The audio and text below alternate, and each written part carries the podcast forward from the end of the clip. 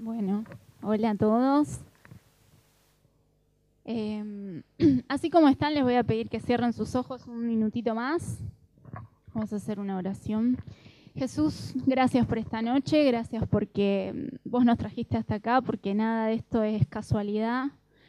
Y mm, gracias Señor porque nos das la oportunidad de un día más despertarnos como veíamos en el video, nos das la vida todos los días. Señor, yo te pido que mm, en esta tarde vos puedas abrir nuestros oídos espirituales, no solo nuestros oídos naturales, para que esta palabra pueda entrar en nuestro corazón, Señor, y que no solamente se quede acá como algo más que escuchamos. Jesús, yo te pido que tu Espíritu Santo sea el que dirija todo esto, el que nos hable a nuestros corazones, Señor, y el que haga toda la obra, porque simplemente soy un instrumento en tus manos, Señor, y, no, yo por mí sola no puedo nada. Hace todo vos, Señor, sé que lo haces, sé que estás acá con nosotros porque te, te puedo sentir y te doy gracias por todo en el nombre de Jesús. Amén. Bueno, un poco me adelantó el video, lo que, lo que quería explicarles hoy, contarles. Quiero contarles una historia, pero primero quiero explicarles un poquito por qué festejamos la Pascua o por qué creemos, ¿sí? En Jesús, en realidad, básicamente, ¿sí?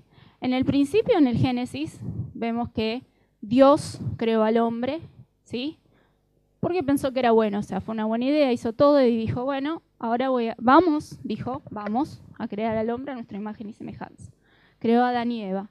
La Biblia nos cuenta que Dios, el Espíritu de Dios, se paseaba por donde vivían Adán y Eva, que era el huerto del Edén, ¿sí? Lo que significa que había una relación cercana entre Dios y el hombre. ¿Qué pasa? Adán y Eva hacen lo que Dios les dijo que no tenían que hacer, ¿sí? Eso es desobediencia y eso hoy lo llamamos pecado, ¿sí? Hasta ahí vamos, ¿bien? Cualquier cosa si ustedes se pierden me dicen, acá, no entendí, como, en la escuela. eh, ¿Qué pasa? Entra el pecado, ¿sí? Y Dios que es santo no puede convivir con el pecado, ¿sí? Entonces, ¿qué pasa? No le queda otra que echar a Adán y Eva de su presencia. O sea, su presencia ya no era todo el tiempo con Adán y Eva. De hecho, Adán y Eva, como habían pecado y ni siquiera sabían lo que era el pecado, tenían vergüenza de estar ante Dios. Era como que decía, ay, no, dice que se taparon porque tenían vergüenza. Bueno, de ahí vemos que la Biblia nos sigue contando en el Antiguo Testamento que el hombre empezó a hacer cada vez se las empezó a mandar más y más y más y el pecado fue una cosa que ya sobreabundó. Y todo el tiempo vemos que Dios trataba de, como bueno, hacemos las paces de nuevo. Pero esta vez ya algo había pasado. Su presencia ya no era para todos, como en el principio, sino que era para algunos, que eran los sacerdotes o los profetas, ¿sí? Que tenían que, para poder acceder a la presencia de Dios, hacer una ofrenda. ¿sí? En Éxodo 29 nos dice la Biblia, todos los días ofrecerá sobre el altar dos corderos, ¿sí? por los pecados del pueblo. O sea, iba, por ejemplo, Rodo y presentaba dos corderos por el pecado de todos nosotros, ¿sí? para poder hablar con Dios. Y ahí Dios le decía, mira esto, esto, lo otro. De ahí es que eh, eh, Dios le da a Moisés las leyes, ¿sí? Para, que, para enseñar al pueblo cómo vivir. A pesar de todo esto que les cuento, el pecado seguía, o sea, nosotros seguíamos, ¿no? Eh, desobedeciendo a Dios. Entonces, ¿qué pasa? Ya llegó un momento que no eran suficientes todos los días los, los corderos. Necesitábamos un cordero sin mancha, ¿sí? Perfecto, que nunca haya pecado, valga la redundancia, que se entregue de una vez y para siempre, ¿sí? Ese fue el, el plan de Dios. ¿Por qué? Porque en las Escrituras, la Biblia, en Romanos 3, que esto ya es el Nuevo Testamento, leemos que dice así. Pues las escrituras dicen, no hay ni un solo, ni uno solo que sea justo, no hay quien tenga entendimiento, no hay quien busque a Dios. Todos han pecado y están lejos de la presencia de Dios. O sea, todos, ¿sí? Todos estaban lejos, solamente era para algunos. Veíamos que en el principio la idea original de Dios era que estemos cerca de Él. Entonces Él dijo, basta, yo no quiero que algunos estén cerca de mío, quiero que todos estén cerca mío. Entonces, ¿qué hizo? Jesús, sin mancha, sin pecado, se convirtió en hombre, bajó a la tierra, ¿sí? Y se entregó por todos los pecados, pasados, presentes y futuros. Dice la Biblia que si bien Dios es amor, Dios es justo, y la Biblia dice que el pecado tiene una paga, y la paga es muerte. El pecado es todo lo que yo hago que desobedece a Dios. Mentir, sí, eso es pecado. Robar es pecado. Bueno, si vemos los diez mandamientos, todo eso es pecado. Entonces, yo creo que de todos los que estamos acá, algunos alguna vez hemos mentido, ¿sí? Robado, aunque sea el caramelo de tu hermano que no te vio, también, ¿sí? Entonces, por lo tanto, todos acá merecíamos la muerte, pero no la muerte natural, porque todos morimos naturalmente, sino la muerte eterna. ¿sí? Era estar lejos de Dios para siempre. Ese no era su plan original. Entonces Jesús bajó a la tierra, se hizo hombre y dice acá, pero Dios en su bondad gratuitamente los hace justos. Escuchen esto, mediante la liberación que realizó Cristo Jesús. Dios hizo que Cristo, al derramar su sangre, fuera el instrumento del perdón. Este perdón se alcanza por la fe, ¿sí? Entonces, ¿qué significa esto? Que yo no merecía el perdón, que si yo me pongo a pensar hoy todas las cosas malas que hice, o quizás si, si me pongo a pensar, solamente me baso en los diez mandamientos y pienso, y sí, la pifio varias veces, varias veces desobedezco a Dios, por lo tanto, peco. Por lo tanto, yo si tengo que ir a la ley de Dios, no porque Dios sea malo, sino porque yo me alejé de Él, como veíamos en el video, merezco la muerte. Pero acá tenemos una buena noticia, que por este sacrificio que hoy recordamos, la resurrección de Jesús, la muerte de Jesús, cargar en esa cruz, dice que Él llevó todos los pecados del mundo, imagínense el peso que Él tenía sobre Él, ¿sí? Y que, nos dice la Biblia, que Cristo no cometió pecado alguno, o sea, Él fue tentado, ¿sí? Pero no pecó nunca. Pero por causa nuestra, Dios lo hizo pecado. Escuchen esto, Dios Padre haciendo a su Hijo pecado, ¿sí? Yo creo que los que son padres entienden más todavía. Entregar a tu hijo así como, bueno, anda, anda, que te maten. O sea, es muy fuerte. Dios Padre viendo a su hijo como un pecador cuando los pecadores éramos nosotros, ¿sí? Miren cuánto amor es el de Dios. Y dice, por causa nuestra, Dios lo hizo pecado para hacernos a nosotros justicia de Dios. ¿Sí? Entonces, ¿qué significa esto? Que aunque nosotros nos merecíamos la muerte y nos merecíamos estar lejos de Dios porque nosotros mismos en el principio elegimos desobedecer a Dios, ¿sí? Dios nos da una nueva oportunidad a través de Jesús.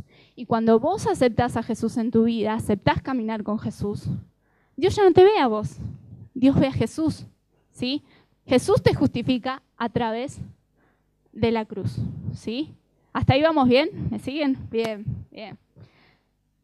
Entonces ahora les voy a contar una historia, ¿sí? En Mateo 2, en la Biblia, hay una historia que es la historia de un paralítico, ¿sí? Dice que Jesús estaba predicando y había mucha gente. Cuando Jesús estuvo en la tierra, donde quiera que estaba, lo seguía muchísima gente. Y obviamente la gente escuchaba que él hacía milagros, entonces, bueno, los enfermos iban y decían. Y esta es una de estas historias más de un enfermo, un paralítico, que quería que Jesús lo sane. Pero ¿qué pasa? Este paralítico no estaba solo porque no podía caminar, tenía cuatro amigos. Estos cuatro amigos lo acercaron, dice que rompieron el techo, porque había tanta gente, tuvieron que romper el techo y pasarlo y mostrárselo a Jesús, ¿no? Decirle, mira, acá está nuestro amigo que está paralítico, hace algo Jesús. Ahora, cuando yo veo esto, lo primero que pienso, creo que todos acá pensamos, Jesús le va a decir, listo, ya está, anda, está sano, anda, camina. Pero mira lo que dice la Biblia. Cuando Jesús vio la fe que tenían, o sea, todos los amigos y el paralítico, le dijo al enfermo, Hijo mío, tus pecados quedan perdonados. Chan. ¿Qué pasó ahí? ¿No viene la parte donde Jesús dice, está sano y le perdona los pecados primero? ¿Por qué? Más adelante dice, algunos maestros de la ley, los maestros de la ley eran los judíos, ¿sí? De esa época que estaban esperando al Mesías, pero que todavía no se habían dado en cuenta que lo tenían enfrente, ¿sí? Dice, Algunos maestros de la ley estaban allá sentados, pensaron, ¿cómo se atreve este a hablar así? Tus palabras son una ofensa contra Dios. Solo Dios puede perdonar pecados. Pero Jesús enseguida se dio cuenta de lo que estaban pensando y les preguntó, ¿por qué piensan ustedes así? ¿Qué es más fácil, decirle al paralítico tus pecados quedan perdonados o decirle, levanta, toma tu camilla y anda? Pues voy a demostrarle que el Hijo del Hombre tiene autoridad en la tierra para perdonar pecados. Entonces, ay sí, Jesús le dijo, a ti te digo, levántate, toma tu camilla y vete a tu casa. Jesús puede sanar, ¿sí? Pero esta historia nos demuestra que a Jesús lo que más le importa es salvar, ¿sí? ¿Por qué? Porque tranquilamente Jesús podía sanar al paralítico y que se vaya, pero cuando se le iba a ir la emoción de que estaba sano, el problema interno iba a volver, ¿sí? Porque todos necesitamos ser sanos primero en nuestro corazón. No solamente en lo físico o en lo financiero o en un problema que tengamos, sino que Jesús se preocupa por algo más profundo. No solo tu circunstancia temporal, tu enfermedad, tu problema, Él va más profundo. El primero te salva y después te sana, te da la casa que querés, el auto que querés, la esposa que querés, el esposo que querés. ¿Sí? O sea, cuando uno se acerca a Jesús como este paralítico y vemos esta historia, nos damos cuenta que a Jesús le importa trabajar desde la raíz, desde lo primero, porque yo puedo tapar algo, o sea, eso iba a ser tapar el momento malo que estaba pasando él, pero había un problema interno que solucionar. Y ahora por ahí ustedes dicen, bueno, está buenísima la historia, pero es una historia de la Biblia, ¿no? ¿Cómo, cómo, me, ¿Cómo puedo saber yo? Les voy a contar una historia parecida. Y es que cuando hace cuatro años ya va a ser, me diagnosticaron cáncer en los ganglios linfáticos. Es un tipo de cáncer que es más o menos como una leucemia, para que tengan idea. Solamente que este cáncer tiene un tratamiento y se puede llegar a curar. Yo imagínense que tenía una vida normal, o sea, no, no tenía nada raro que yo pueda decir, bueno, puedo estar enferma, ¿no? Pero sí, la realidad es que yo estaba enojada con Dios en esa época, ¿sí? Porque las cosas no me estaban saliendo como a mí me parecía que me tenían que salir. Entonces yo estaba yendo a la iglesia y la verdad decía, pero qué onda, yo vengo a la iglesia y a mí las cosas no me salen y el otro que no va, le sale todo bien. ¿Cómo es esto? Y realmente les digo, me decepcioné de Dios. Entonces, ¿qué pasa?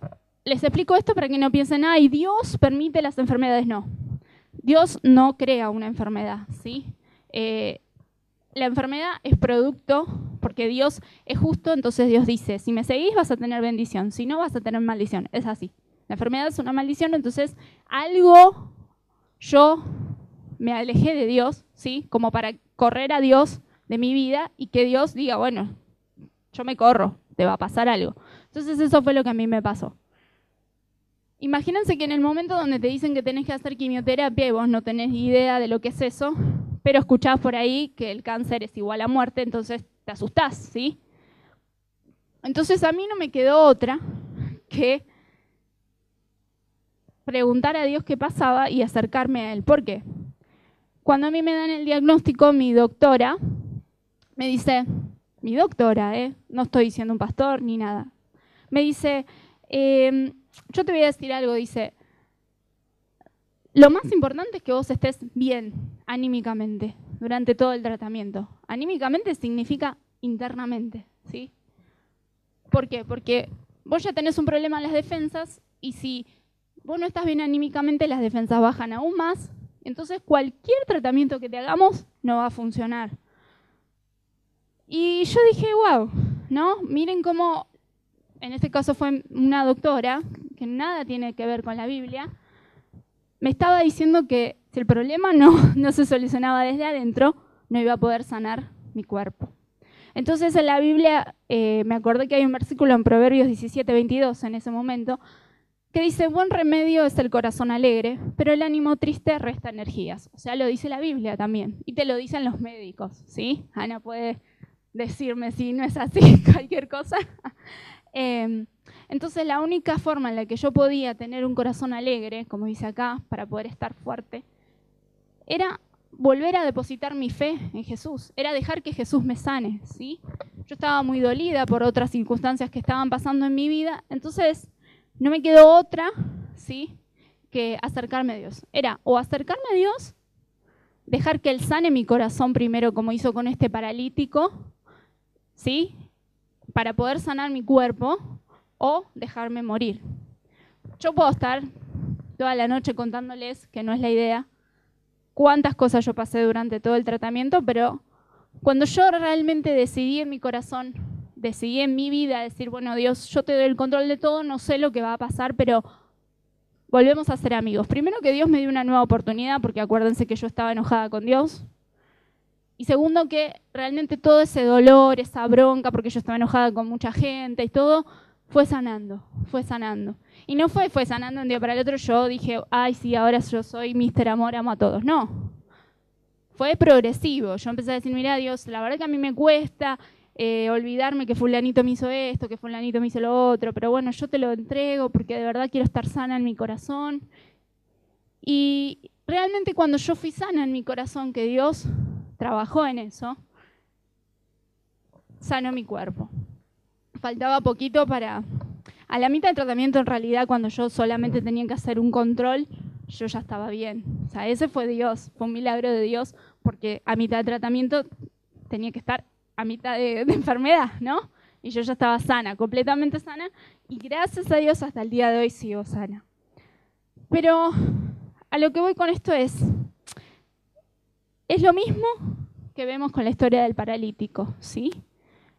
Yo en, mi historia personal les puedo decir que realmente es así. Jesús se interesa, se interesa por tu problema, se interesa por tu necesidad, pero primero se interesa por tu necesidad en tu corazón. Si te falta amor, si sentís que nadie te, nadie te da importancia, si tenés que perdonar a alguien, si tus papás te abandonaron, si tu novio te abandonó, no sé, diferentes cosas que hoy se te estén viniendo a la cabeza, que estés pensando que no puede ser así, que no hay solución para mí, o quizás si estás pensando, no, yo soy demasiado pecador para Jesús, ¿no? Déjame decirte que todos los días hay una nueva oportunidad, porque Jesús está hoy, porque nosotros recordamos en la Pascua que Jesús resucitó, no que murió y pasó lo de la cruz y todo y quedó ahí. No, nuestro Jesús no está crucificado. Ser, él resucitó y hoy está vivo. Lo puedo afirmar 100% que lo vivo, ¿sí? Y que aún en el peor momento, cuando yo peor me sentí, Jesús estuvo ahí. Les puedo asegurar que era el único que estaba ahí.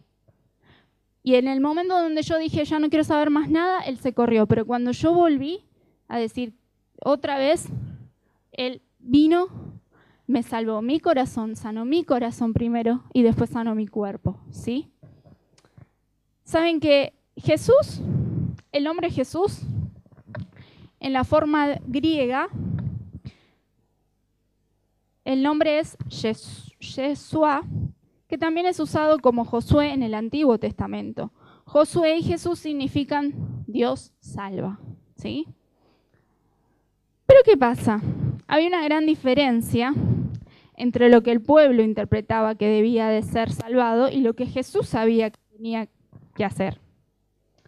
El pueblo, los judíos, ¿sí? pensaba que él tenía que venir a salvar los pecados de los otros, no los propios. ¿sí? A veces también nos pasa eso. Que, no, que decimos, yo no necesito que Jesús me salve, yo estoy bien así. ¿sí? Esto es lo que le pasaba al pueblo, a los judíos, que hoy en día muchos siguen esperando al Mesías. ¿sí? Dice que en el momento que llevaban a Jesús para ser crucificado, lo llevaron ante este, ante el otro, pero todos se pasaban la pelota. Nadie encontraba por qué crucificar a Jesús, ¿no? Lo llevaban acá, al otro, al otro gobernador, al otro. Y llegó ante Pilato, que ya llegar ante Pilato era como, ya está, y Pilato dice que no encontró nada malo para decir, bueno, pero dijo, bueno, que decida el pueblo. Y una vez por año ellos soltaban sea, un criminal, Entonces dijo, bueno, lo vamos a hacer ahora, sí, ya yo me lavo las manos, literalmente, él dice la Biblia, se lavó las manos, de ahí viene la palabra. Pilato se lavó las manos como diciendo yo de esto me desentiendo y elijan ustedes. Dice que dijeron, liberamos a Barrabás, que era el peor, imagínense el peor, el peor de hoy en día, el peor que conozcan, que violaba, mataba, todo, todo. El peor era Barrabás. Y a Jesús. Entonces dice, pero los jefes de los sacerdotes, nos cuenta la Biblia, y los ancianos convencieron a la multitud de que pidiera la libertad de Barrabás y la muerte de Jesús. Dice que los jefes de los sacerdotes, o sea, los judíos, ¿sí? Estaban pidiendo que o sea, estaban como alentando a la gente, no, digan que, que, liberen a Barrabás. Entonces Pilato preguntó, ¿y qué voy a hacer con Jesús el que llama Mesías? Todos contestaron, crucifícalo. ¿Sí? Eh, a veces, ¿a qué voy con esto? A que Jesús significa Dios salva. Dios nos está reconciliando con Él por medio de Jesús. ¿Sí? Pero es la decisión propia. ¿Sí?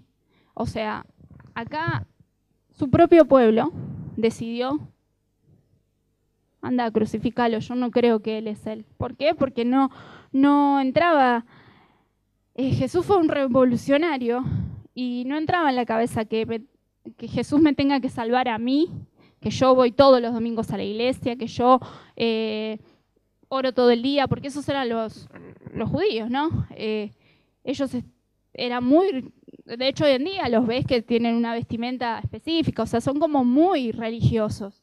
Ellos creían que ya está, que, que en realidad el Mesías iba a venir como que a salvar a otros, no a ellos, ¿sí? De sus pecados, porque ellos creían que los demás pecaban, ellos no. Entonces, ¿a qué voy con esto?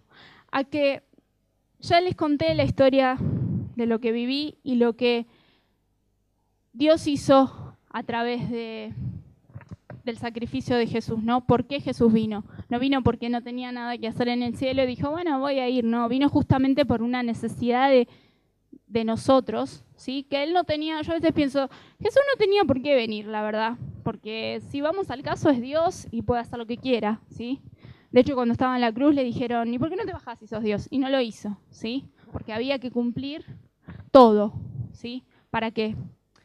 Porque, como les conté al principio, algunos tenían acceso a la presencia de Dios porque habían pecado, y era como para algunos selectos. Pero gracias a que Jesús dio su vida, se derramó esa sangre del cordero, justamente, sin mancha, hoy nosotros tenemos entrada a la presencia de Dios. ¿Qué significa entrada a la presencia de Dios? No que yo voy a entrar a un cuarto y está la presencia de Dios. Dios está en todos lados.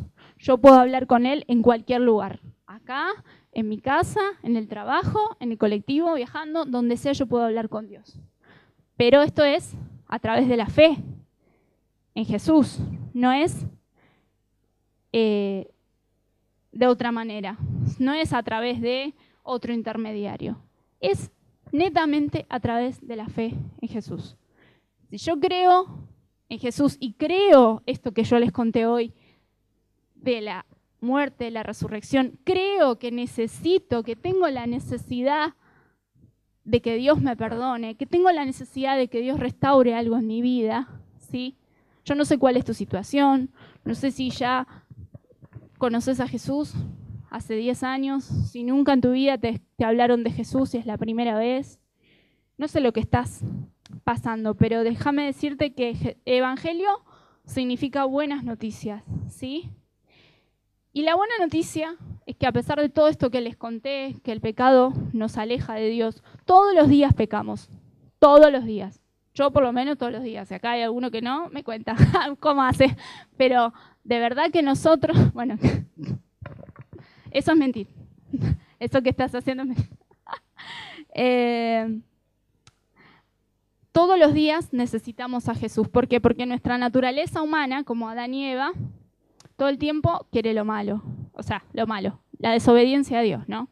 Si viene, no sé, eh, por así decirlo, si viene la oportunidad de, no sé, supónganse que estás en el supermercado y no te cobraron algo, te lo llevas. ¿Qué le vas a decir? Eh, no me cobraste esto, no, te haces el gil y te vas. Eso es mentir. ¿Sí? Entonces, no hace falta que yo haya asesinado a alguien para decir que estoy pecando. Yo todos los días peco. Porque mi naturaleza humana es así, te dice, dale, llévatelo. No te va a decir, no, déjalo, decirle a la cajera que no te lo cobró. No, te va a decir, llévatelo. Por eso es que nos alejamos de Dios. Y todos los días necesitamos a Jesús. Todos los días. Desde acá hasta el fin. ¿Por qué? Porque simplemente nosotros no somos capaces de salvarnos. Yo por mi propia cuenta no puedo orar 10 Padre Nuestros y 20 Ave Marías y me voy a salvar. Porque no, la Biblia te dice que no es esa la, la solución, que va mucho más allá.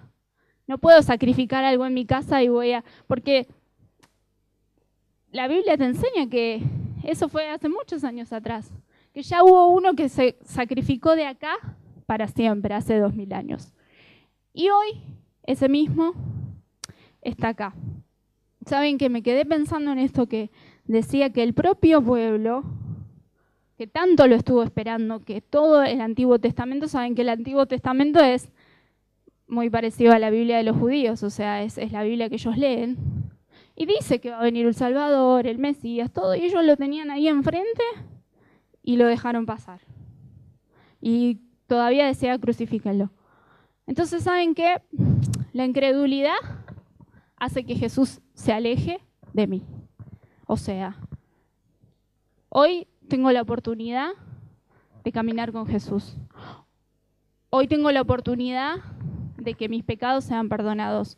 Hoy tengo la oportunidad de que no sé qué estás pasando, si necesitas un milagro en la, no sé, en la economía, si necesitas ayuda en un problema de salud, si estás mal en tu casa, si no es un problema con tus papás, no sé, no sé. Pero si yo soy incrédulo, Jesús no puede hacer nada. Es así, la decisión es mía. O sea, yo todo esto, lo que les conté, es real. De hecho, les conté mi propia historia, una parte, es real. Pero todo depende de mí. No depende de nadie ni del alrededor. Depende de que yo crea que ese que estoy viendo es Jesús. Que ese que me están contando hoy es Jesús y que puede hacer en mi vida lo mismo que vemos en la Biblia o que les estoy contando hoy. ¿Sí? Entonces, eh, la Biblia nos dice, por ahí vos estás pensando, ¿y ahora qué onda? Si yo nunca acepté a Jesús en mi corazón, si yo quiero caminar con Dios, ¿cómo funciona esto? ¿Tengo que hacer algo? ¿Tengo que dejar plata? No, no, no tienen que dejar nada. Si Camilo les cobró la entrada, por favor, es mentira. Eh, saben que la Biblia dice que es cuestión de fe nada más, como les digo. Y dice en Romanos 10 que si con tu boca reconoces a Jesús como Señor y con tu corazón crees que Dios lo resucitó, alcanzarás salvación. Pues con el corazón se cree para alcanzar la justicia y con la boca se reconoce que Jesús, a Jesús para alcanzar la salvación. ¿sí? Entonces simplemente si vos crees que todo esto que te digo, decís, bueno, voy a intentar, a ver, darle mi vida a este Jesús que me cuentan, que sana, que salva, que me da una vida nueva, ¿sí? Porque saben que lo más lindo de lo que Dios hace es que el mundo, el mundo me refiero a tus papás, tus hermanos, tu familia, tus amigos, lo que fuera, te pueden llegar a decir, vos no servís para nada, eh, vos nunca vas a cambiar, eh, tu vida va siempre a seguir igual, vos no tenés rumbo, o tus compañeros de trabajo te pueden decir sos un inútil, tu jefe. Pero Jesús te dice que vos valés y que vales mucho, vales tanto que vales su propia sangre. ¿sí? Miren cuánto costamos para Él. Entonces, más grande amor que eso no vas a encontrar en ningún lado. Ni en tus papás, ni en tu, ni en tu novio, ni en tu novia, ni en tu esposo, ni en nadie. Nadie te va a amar más de lo que Dios te ama. ¿Por qué? Porque simplemente Él te creó para que tengas comunión con Él, para que estés con Él. Entonces, Nadie, te va, nadie va a mostrar más interés que ese, que Él, que dio su vida por nosotros. Y déjame decirte, para terminar, que no importa lo que haya pasado, todo se hace nuevo. La Biblia dice que el que está unido a Cristo es nueva persona, que todo pasó y que todo se hace nuevo. Entonces, a partir de hoy, eh, tenemos una nueva oportunidad de decir, vamos a hacer las cosas nuevas. Dios te dice, vamos a empezar de cero. Vamos a, ¿qué pasó? A ver, ayer, esto, te quiero, vamos de nuevo. Dice que las misericordias de Dios se renuevan cada mañana. Por lo tanto, todos los días tenemos la oportunidad de crucificar a Jesús, ¿sí? Como lo hicieron, lo hicieron los judíos, que dijeron, no, vayan, crucifícalo. ¿Sí? No, porque no creemos que Él es el Mesías. O decir, Jesús, yo te quiero conocer. Y les puedo asegurar que Él hace todo de nuevo. Acá les habla una persona que le abandonaron los padres, que no tenía familia, que no tenía identidad, que encima después se enferma y que casi muere porque relativa, o sea, relativamente yo iba a morir, según el médico. Y acá estoy. Y no estoy acá porque fui buena persona. Estoy acá porque Dios me dio la fuerza y, y todo el tiempo me alentó para que hoy estuviera acá, ¿sí? me dijo, vos valés. Cuando me dijeron, vos no vales, me dijo, vos valés. Cuando me dijeron, vos no tenés un sentido de la vida, vos lo tenés. Cuando me dijeron, te vas a morir, me dijo, no, no te vas a morir. ¿Sí? Entonces, esto no es algo solamente para los cristianos o para... No, no, todo lo contrario. Jesús es para todos. ¿Sí? Es simplemente creer, creer. Hoy tenés la elección de reconocer, caminar con Dios o no. ¿Sí? Te pido que te pongas de pie y cierres tus ojos.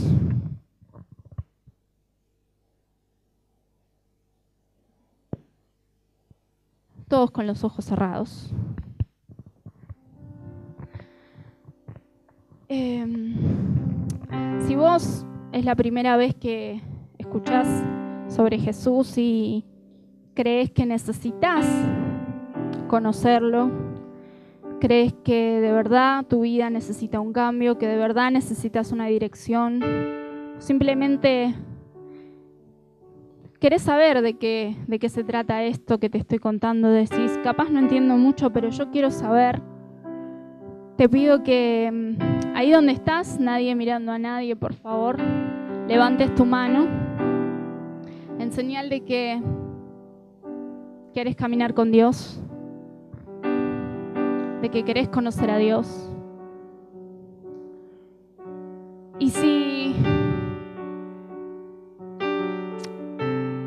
vos ya decidiste caminar con Jesús hace poco, hace mucho, pero decís yo tengo un problema hoy, necesito una solución, déjame decirte que Jesús está interesado en tu problema, pero más interesado está en tu corazón. Entonces que deja que el Espíritu Santo te diga en esta hora qué es lo que está pasando en el corazón que Dios tiene que sanar primero, para que luego Él pueda hacer la obra en eso que estás pidiendo, en ese milagro financiero, en una enfermedad, ¿sí? Deja que el Espíritu Santo te diga que qué es lo que tenés que hacer, si quizás tenés que perdonar a alguien, pedile a Dios que te, que te muestre. Simplemente podemos hablar con Dios como si fuera un amigo. No hace falta mucho preámbulo. Hablale como hablas con, con tu mamá, con tu papá. Así puedes hablar. Él es nuestro papá, Él nos creó. Él, él te escucha donde estés, como dije hoy. Eh, el sacrificio de Jesús hace que hoy podamos hablar con Dios donde sea. Jesús, yo te doy gracias porque pudimos escuchar esta tarde lo que es el significado de tu sacrificio por nosotros.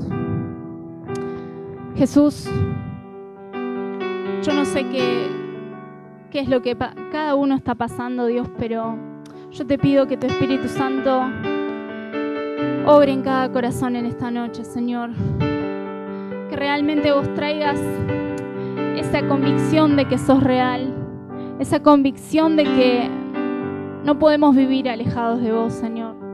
De que si estamos con vos realmente podemos ser felices.